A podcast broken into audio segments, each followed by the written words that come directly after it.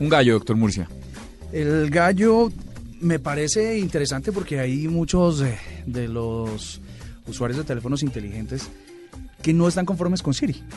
Sí. Pues resulta se va a volver más inteligente. se va a oye. volver muchísimo más inteligente porque ahora las respuestas cuando uno le hace preguntas no son tan precisas y tiende a decir, por ejemplo, ¿cuándo es el fin del mundo?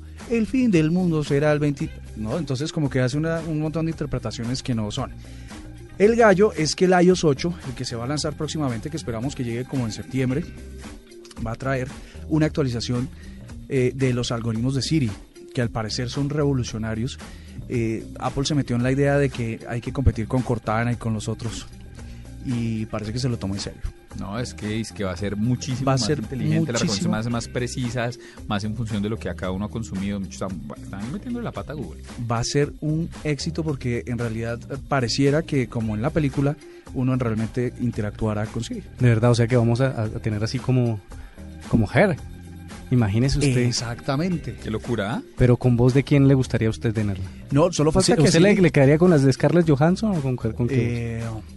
Eh, uy, no sé. Solo faltaría que, que Siri, que uno pudiera personalizar la voz y, y ponerle. Pero algunos dígame, ¿qué artistas. voz le gustaría a usted que fuera así? Ay, aproveche. Eh, la de Amalia Londoño, ¿Quién es Amalia Londoño? nuestra corresponsal de Medellín. Ah, no, pero este fue muy local. Sí, no, ahí muy al aire.